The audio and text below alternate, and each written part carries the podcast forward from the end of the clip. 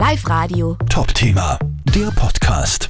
Der Jungbauernkalender 2023. Endlich ist er da. Natürlich auch mit oberösterreichischer Beteiligung durch Lisa Eilensteiner aus Bregarten und Anna Daller aus Rheinbach im Innkreis. Anna, du bist des Monats Juni.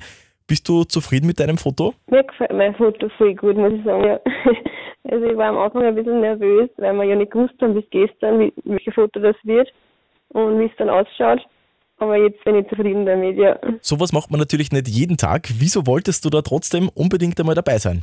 Ich habe eigentlich schon länger drüber nachgedacht, ähm, aber es war jetzt dann eher so eine spontane Aktion, dass ich mich dann wirklich beworben habe. Ich habe mich eigentlich schon letztes Jahr ähm, beworben gehabt, aber da habe ich ähm, also so ein Formular ausgefüllt und an die falsche Adresse geschickt und das haben wir da probiert auch nochmal.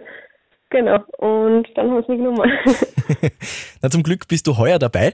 Was ich mir immer frage, wie reagieren da die Eltern drauf, wenn es auf einmal heißt, ja, unsere Tochter ist jetzt halbnackt im Jungbauernkalender. mein Papa hat damals gesagt, wie er gesagt dass ich dabei bin, hat er gesagt, jetzt muss er bei der Barbara Karlich schon anrufen unter dem Titel Hilfe, meine Tochter ist ein Nacktmodel. Aber das Foto gefällt dem Papa schon. ja, nein, ihm gefällt es auch gut, das Foto, hat er gesagt. Den Jungbauernkalender 2023 gibt's schon jetzt zu kaufen online auf jungbauernkalender.shop. Live Radio. Top-Thema, der Podcast.